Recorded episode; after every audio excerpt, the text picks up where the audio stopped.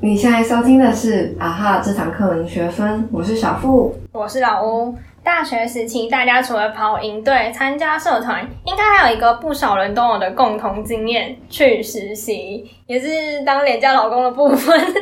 有听我们 EP 零的听众应该就知道，我跟小付也是在广州实习的时候认识的，所以今天就要聊聊实习这档事。在今天的节目里，我们会谈谈关于实习一些比较常见的疑惑，像是要在哪里找实习呀，还有实习跟攻读之间的差异等等的。然后也会分享我们一些实习的经验。那我们就马上开始吧。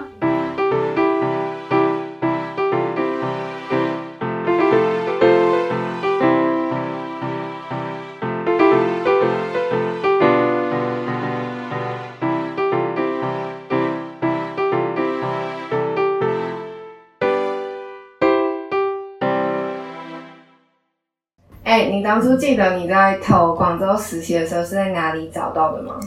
嗯，我好像是收到学校的信件吧，然后那时候也没有想太多，想说就出去闯闯看啊，反正也没去过，然后暑假也没什么事。不过因为那时候我们的企业是协会用抽的。所以就是要上哪里，真有点运气的成分。我我们那时候其实算还蛮幸运的，去了一间还不错的地产公司，过了两个月，有点算吃香喝辣的日子吗？对。不过有听说协会同行的人，其他人就是去了，嗯，你懂的，就是比较不好的环境。嗯。所以建议大家也可以自己找，像是可以搜寻一些他们大型的招聘网网站，像是前程无忧啊、智联招聘等等的。哦，而且如果是未来想在那边发展的话，因为他们有蛮多企业都有管培生计划，就是管理培训生。简单来说，就有点像是我们的储备干部啦。嗯，就是有兴趣也可以去搜寻看看。那如果你不想去大陆地区的话，也有一些海外实习的协会，像是 CIE，他们就有些国际企业的实习计划啊，然后也有提供其他攻读旅游或是环保志工的机会，或是。呃，LinkedIn 也是很好的招海海外的平台，你就设定一下区域职位，上面就有蛮多机会可以去划划看。很推荐大家 LinkedIn 这个社群软体，就是是拓展自己人脉的一个好方法。而且很多国际企业也是直接从 LinkedIn 上面邀约面试，所以大家真的可以从现在开始经营起来。那因为海外部分我们两个都没有实际的经验，所以就不在这里多讲了。相信网络上应该有蛮多资讯或是别人心得文可以参考的，所以我们来讲一下国内的部分好了，也是我们比较熟悉，然后大家也比较贴近的。我自己当初自己找实习的时候，其实是不太喜欢看人力银行的，反而会看一些实习资讯布告栏的粉砖，或是 Urate 啊、Debut、Cake Resume 这类的平台。因为没有很喜欢人力银行制式的版面，然后那时候也比较想找一些比较活泼新创的公司，想说会投其他这些平台公司，应该也是比较活泼新创的吧，所以就把目标放在这里了。嗯，就先说我们一下，呃，先说明一下，我们没有收什么业配的钱，对，没有人要找我们，对，所以呃，那我我就嗯，简单大概跟大家介绍一下，像是我广州实习这件这个实习的资讯是在。呃，Blink 上面有一个，还是叫 B Link，我不太知道，但是实行资讯布告来，嗯，布告栏 B L I N K，它上面会有一些嗯实习的职缺或是一些心得，然后那时候就每天都去划一下，然后看到不错的就加入整场。然后另外一个就是我之前前阵子在找工作之后，就一开始也其实是用一零四，呃，可以讲出来吗？可以啊，啊一零四人力银行。然后呢，后来我知道说，我比较想要走新创这部分，所以我到后面就，嗯，从比较多是从 Urate 上面去看，然后因为 Urate 上面大部分都是新创公司，所以其实就是在上面找到还蛮多自己不太知道，但是就是看起来真的很有趣的公司。嗯。那我自己还会看 Cake Resume，就是 C A K E R E S U M E，它是一个很多元的找工作平台，就是可以在上面做履历啊，然后有别人的范本可以看，也可以找一下职缺，然后还有一些求职的心法文章，有事没事就是也是可以去划一下的那一种。而且如果你是比较没有设计想法的同学，也蛮推荐就直接在上面做你的履历。因为它就是有蛮漂亮的模板，然后就做出来就是可以直接用这样子套上去。对，那还有一个我也会看的平台是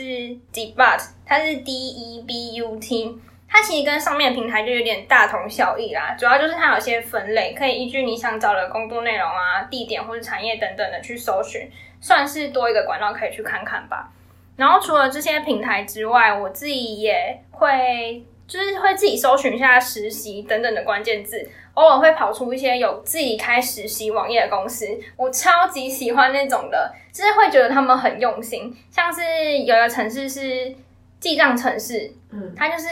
记账，然后你可以盖你的城市的那个软体，然后它是 Fordiser 跟 s o p h i c a 的公司。新雅网络就也是他们两个都有很用心的开他们自己的实习网页，也是我当初很想进去的，但就后来就是没机会啦。然后就是有了以上的平台之后呢，我觉得大家就是可以先存下来，然后去收集一些自己有兴趣的公司职缺，把他们的工作内内容啊，或是一些所需的能力记下来，慢慢培养自己成为他们想要的人才。我那时候自己找很多。嗯，行销相关的职缺就会希望有 PS 或 AI 的能力，所以就是如果他们有要求的话，你其实就是可以慢慢开始累积自己的作品集啊，也比较知道自己的履历要往哪个方向做，就是这些都是可以慢慢先准备起来的。嗯，而且我觉得这个也还蛮有用的是，就是如果你知道你有偏哪些有兴趣的方向话，去看他们的。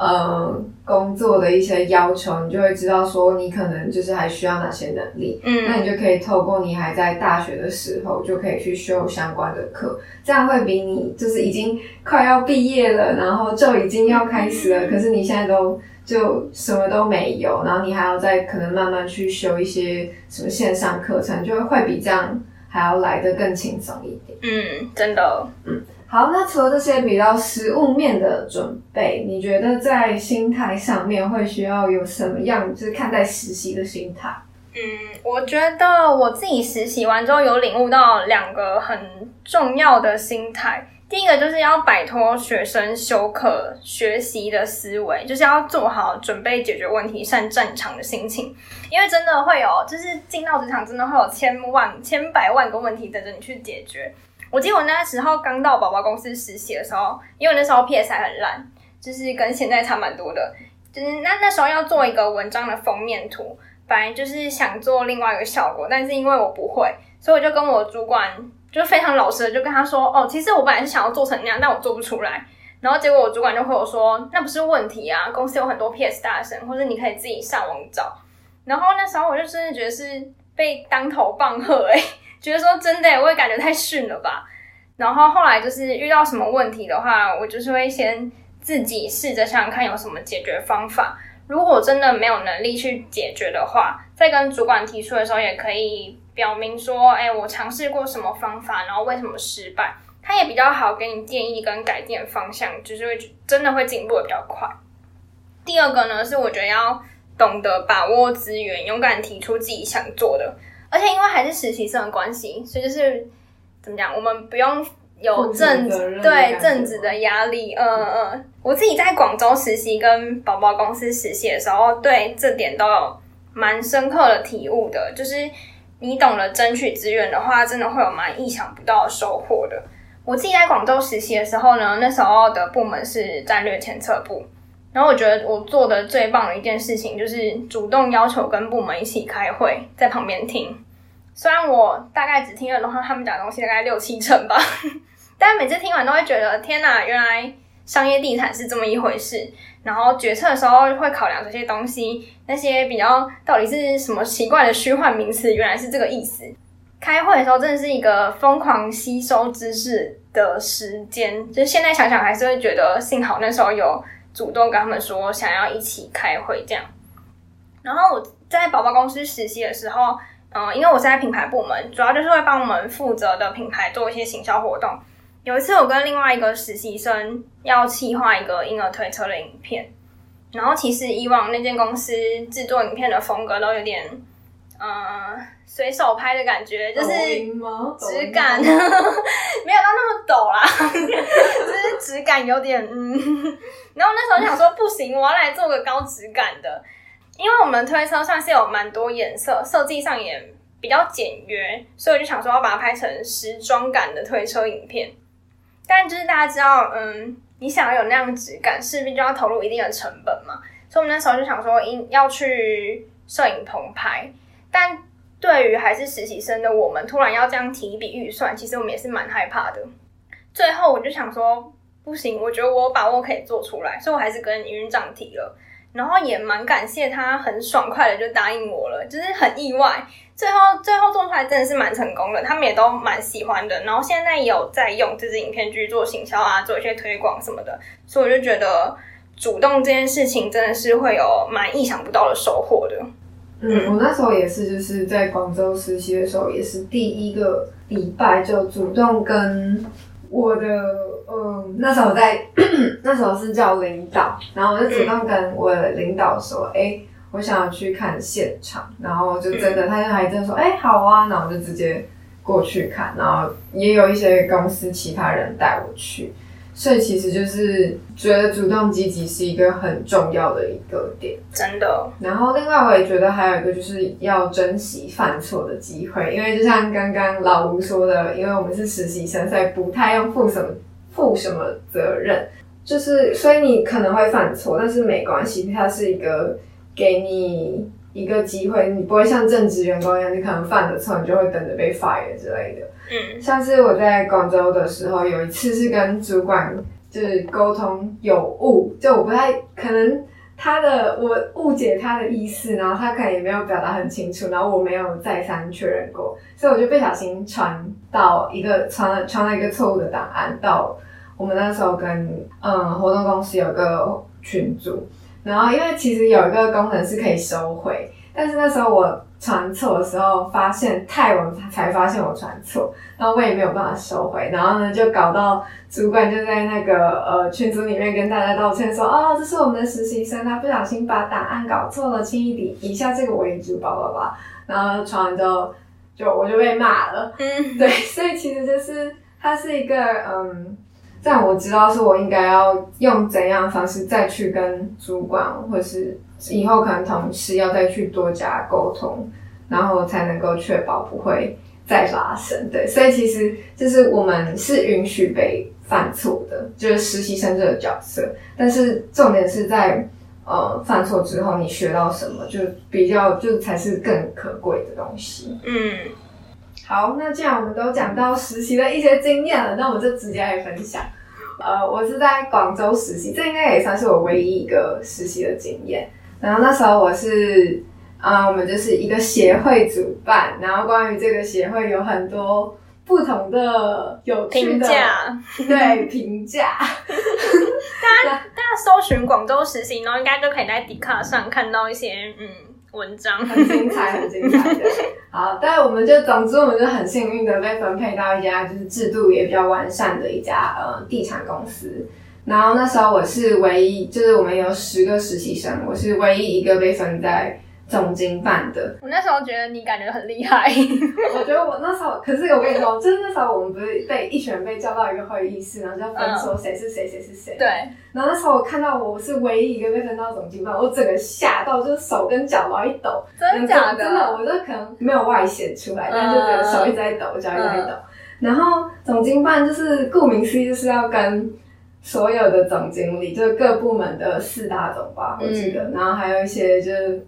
嗯，像我的主管那种高比较高阶的秘书就被在同一个办公室，所以，嗯，但是其实我做的工作就是一些小秘书的工作，像就是什么 key 名片资料，然后有一次还是就是，呃，我们的最大的总叫王总，他的他要去搭飞机，不知道去哪。然后那时候他名片我没有带到，然后我就被王总的私人司机载着，然后就拿了两盒名片，就载了三十分钟到机场，把名片给王总之后，然后再让司机送我回去。对，我好像有印象。对，就是一些很神奇的一些小秘书工作，还有什么报账核销等等的。但是除了我做我除了做这以外，我最主要的一个活动就哦，最主要的工作就是办一个乔迁活动，因为那时候我们公司的总部要换到一个新的地方，所以我刚刚说哦，我主动去要求看现场，就是因为我想要知道说，诶活动的现场大概会长怎样。嗯，然后那时候我就跟活动公司啊、设计师接洽，所以就是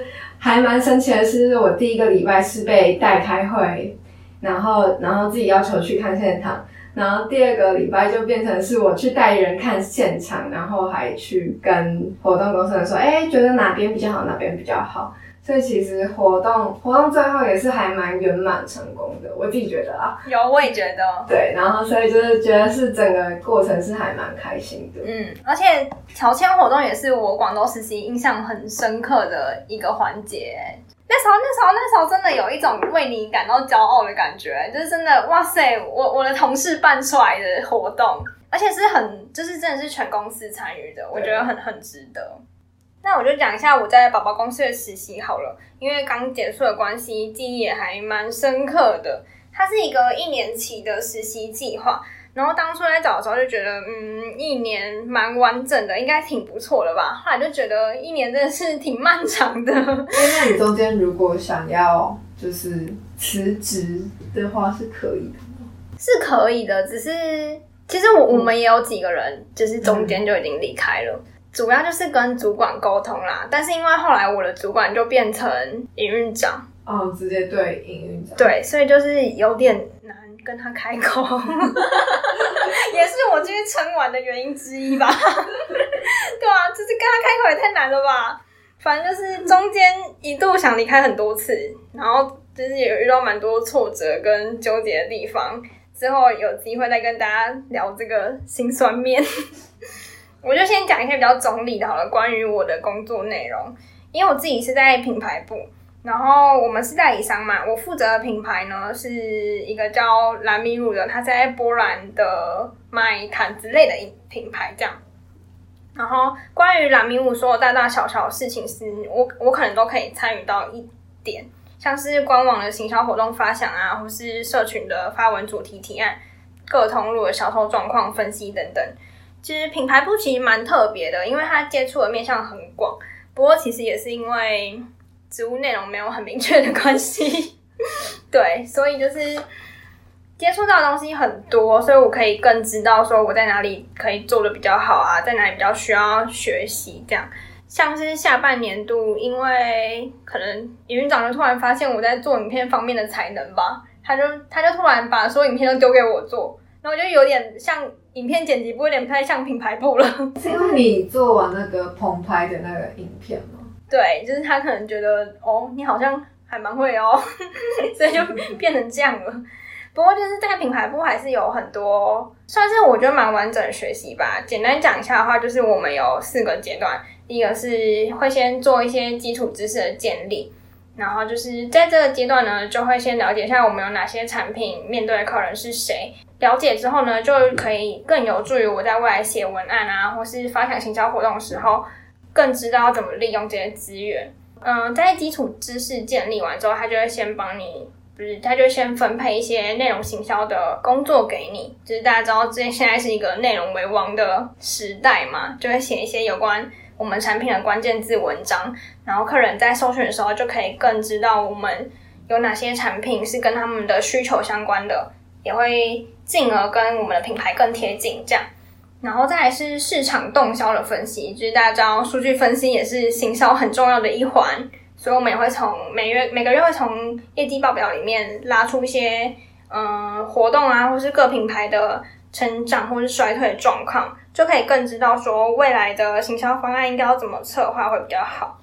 那最后呢，就是有做。就是集上面的大成之后呢，就会做一个品牌的活动企划。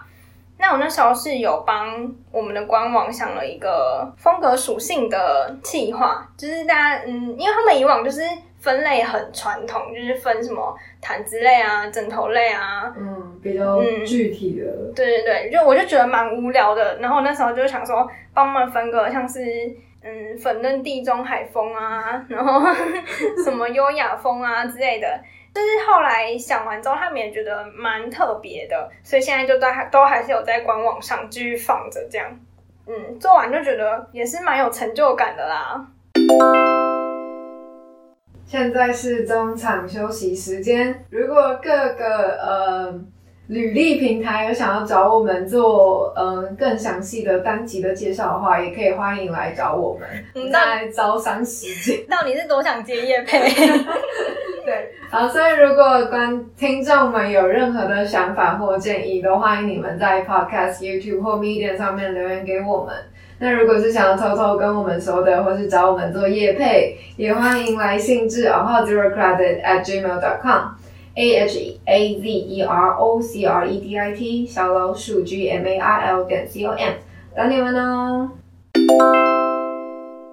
前面我们就跟大家分享了一些跟实习有关，就找实习的一些心态啊，或者是我们一些的实习经验。那当然，大学除了实习以外，还有另外一部分呢，就是攻读。很多人可能会跟我一样，就搞不太清楚实习跟攻读的差别，所以我们就简单来定义一下好了。哎，你有打过工吗？有，可是我的工读都是那种非常工读的工读，那是什么？就是就是餐饮业啊，然后去当内外场服务生之类的。对，它很很难跟真正的实习做比较哎，因为我的实习真的就是都到公司里面，就是接轨职场那种感觉，嗯，感觉差蛮多的。好，那我这个我本人可能有稍微就是在实习跟攻读上有一些疑惑的存在，像是我的攻读曾经担任过一些什么行政助理啊，或者是一些写稿的工读生，他的工作性质会给我一种我在实习的感觉，但是其实。我到后来有累积更多工作经验跟一些见识之后，才知道其实这两个其实是有一些差别的。嗯，那简单来说，攻读的话呢，就是你付出劳力，然后你获得的是金钱，所以你可能就会从事一些比较低门槛的工作。但是不代表说，哎，攻读就学不到东西，像是什么人脉啊、经验等等的，都是要自己主动去争取的。因为公司其实就老实说，就是他真的就是花钱请你来做事。那实习的话呢，它的重点就不在薪水。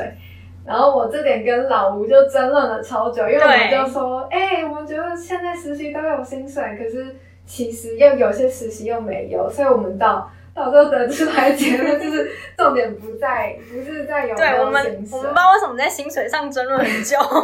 对，反正就是不管有没有薪水和薪水的多寡等等的，其实都是要看公司他们自己的一些分配。不同公司会有不同的规定，那有些公司是会有比较完善的实习生培训计划，他们可能会希望说可以帮助学生接轨职场，然后有些公司可能是就是基于社会责任，所以把这份嗯算是回馈给学生吧。对，所以其实就是实习这件事情是还蛮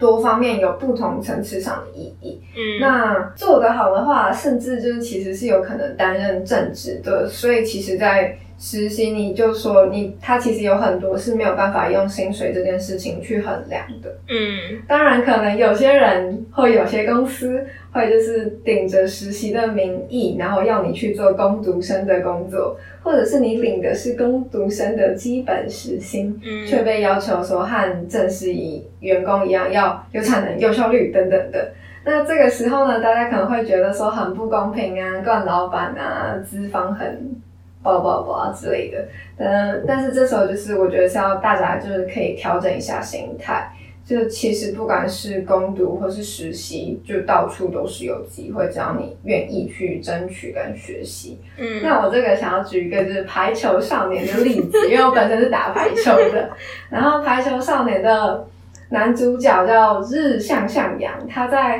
嗯嗯某一次比赛过后，他就是有很多很很厉害的选手就被呃算是邀请去参加一个全国高中生的一个集训。那个这个日向向阳，他是一个没有很厉害的人，他有天分，但他没有很厉害。他但所以他就自己跑去了，然后自己跑去，他也还蛮幸运的，没有被赶走。但是教练跟他说：“哎、你不能参加练习，你只能在旁边捡球、打杂、扫地、递水等等的。”所以他、啊对，所以他就其实是在旁边捡球。嗯所以他在，但是他在旁边捡球的时候，他是就是在场边，所以他不是在场上，他就有嗯更多的从不同的角度去观察场上高手的一些动作啊，或是反应，然后对整个球场也有更全面的知识。所以当他在集训呃集训结束的时候，他回到球队练习的时候，其实就在有些时候有展现出他就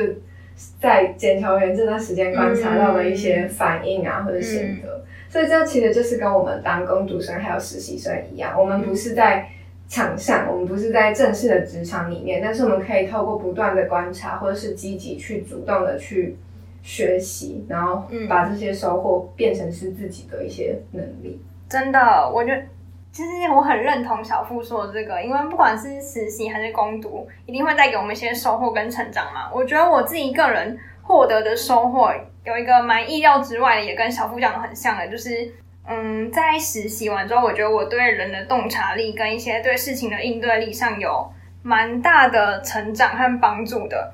其实这个对人的话，我觉得有对自己跟对他人。对自己的话，就是更清楚自己喜欢和不喜欢什么，然后想成为什么样的人。对他人的话，就是因为公司的人就很多嘛，你可以看别人到底是怎么做事啊，然后有哪些值得学习或是借鉴的地方。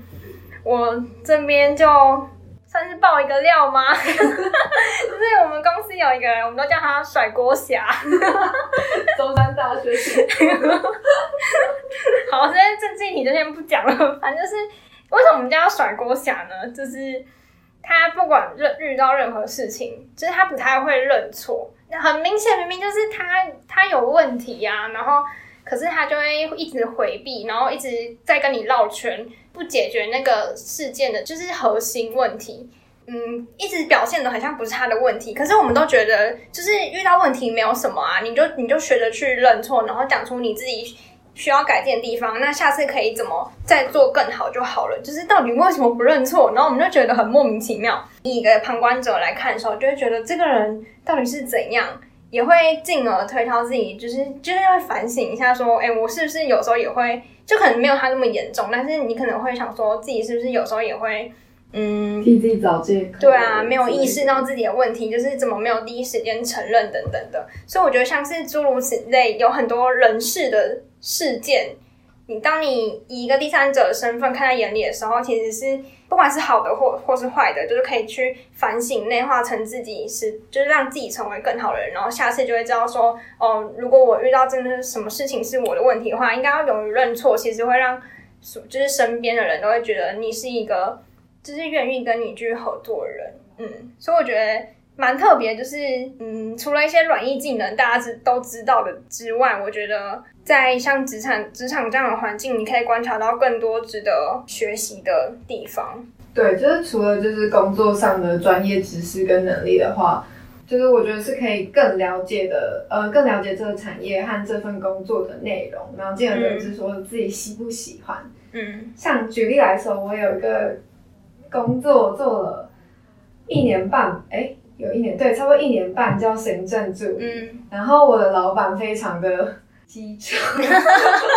好，对，反正对，然后但是，呃，大家想到行政助理，可能会浮现几个行政助理他的职掌，像是帮老板排行程之类的嘛，或者是比较琐碎杂事。但是你真的进去做之后，才会发现说你你到底对这些杂事，你有没有办法？它虽然是杂事，很多杂事，但你有没有办法用你的？呃，时间分工能力，或者是说呃多工能力，就是去把每件杂事的呃事情，你可以把握它的进度，或者是说你可以有办法在最有效率的时间把所有事情处理。其实我很佩服做行政的人呢。因为我自己都会觉得，就是我如果做一整天的行政，我就觉得好烦哦。现在想怎样？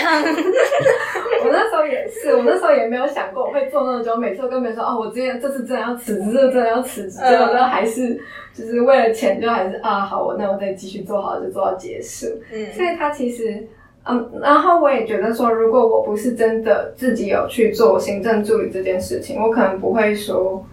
觉得对行政有什么排斥，但是现在就是说，哦，我做这件事情，那就是更坚定我说，我以后就绝对不要从事这方面的工作。虽然我知道我可能有这个能力，有这个经验去把它做好，嗯，但它可能就会排除在我未来理想职业的一个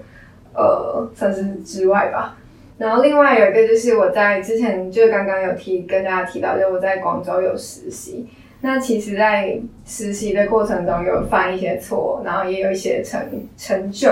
在实习快要结束的时候，我觉得还蛮令人惊喜的，就是那时候的人事总监。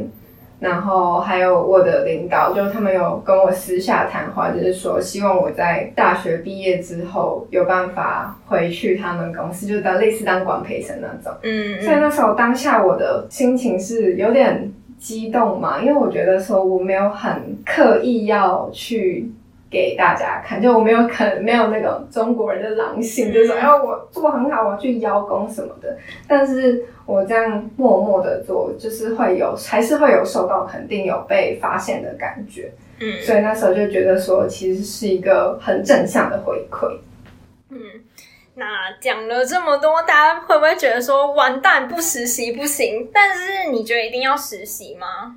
我觉得实习有很多种因素，像是。学分需要，你需要这个学分，或者说你要你想要了解职场的生态，你想要去学习其他人或者主管的做事方式，或是你想知道说自己是不是对这个领域有兴趣，甚至是你希望获得理想的工作转正职，或者是你只是想要赚钱等等的。这实习会有很多优点，但是其实人的一天的时间就是只有二十四小时，所以你在实习的同时。也有可能会限制你花费在课业啊，或者是你跟朋友建立人脉的时间。所以，假装你是想要考研究所好了，或者你想要申请国外研究所，那在这方面，你课业的成绩就会占的可能比实习还要更重要。那这时候你就可能要去选择说，哎，你是想要。去有一个实习的经验，还是你想要在课业上有更好的成绩，在这个时间配比，其实都是要自己去拿捏的。嗯，我我觉得就是不用看别人去实习，你就一定要也要跟着去实习。我觉得重点是要看你自己想要获得什么，想清楚自己实习的目标跟目的才是最重要的。其实不只是实习啊，在做任何决定的时候都是。嗯，要理清自己要去的终点，最后才能选择最适合的道路。哦，而且这点也是我从实习中深深体悟到的，就是因为提案的时候，主管就会劈头就问说：“哎，你做这两个活动目的到底是什么？是要做业绩还是做品牌形象啊？然后是要推新客还是推旧客？应该是要从你想达成目标去推论你做这场活动到底有没有价值。就是尽管你这场活动做的太好，但它不能达成你目标，那也没有意义啊。所以回归到实习上也是，就是。我觉得有些东西不一定只能从实习中获得，像是如果你是想要培养相关能力，搞不好去上一些线上课程还比较快，而且比较更有系统性等等的。然后，或是如果你想要赚取相关经历的话，其实我觉得更亮眼的做法就是自己白手起家做。与其你在履历上说哦，我帮某某公司从多少粉丝数提升到多少粉丝数，不觉得说。我有一个个人的粉丝专业，然后从零人经营到一万人，感觉更屌吗？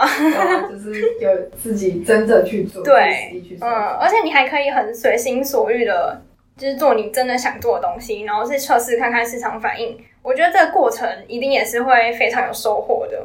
所以我觉得真的是要想清楚自己实习的目标跟动机之后。再来去做决定，也会帮助你更清楚说，哦，你到底想找怎样的职位啊，去怎样的公司、怎样的产业，嗯，所以就是鼓励大家多多想清楚一点，再来做决定。好，其实我跟老吴也不是特别专业的实习生，然后所以其实我们在实习这方面对实习的了解，大概其实就是或还有做的功课，大概就是这样而已。已经那个。全盘都给你们了，对，所以希望大家，但还是鼓励大家有事没事就可以去翻一下我们在最一开始有提到的各个的履历还有工作的平台，才不会说到你要找工作的时候完全没有方向。嗯，而且去看一下他们的工作内容啊，或是要求条件，你就会觉得自己怎么那么逊啊，什么都没有，就会比较有动力啊，去累积自己的作品集这样。好，那最后就欢迎大家在留言的地方跟我们分享你们的实习经验哦。如果有广州实习的苦主，也欢迎。耶、好，节目最后谢谢大家的收听。如果想看这集的访谈内容，可以到节目底下点选 m e d i a 的连接。如果有任何想跟我们或是来宾说的话、建议、鼓励，甚至是想听的内容，都非常欢迎你们在 Podcast、YouTube 或 Media 上面留言给我们，我们会将链接放在节目介绍里面。如果你也刚好喜欢我们的节目内容，欢迎你们动动手指头订阅我们的频道。没有意外的话，我们会在每周日晚上更新。期待下次与你们再相会喽，拜。拜。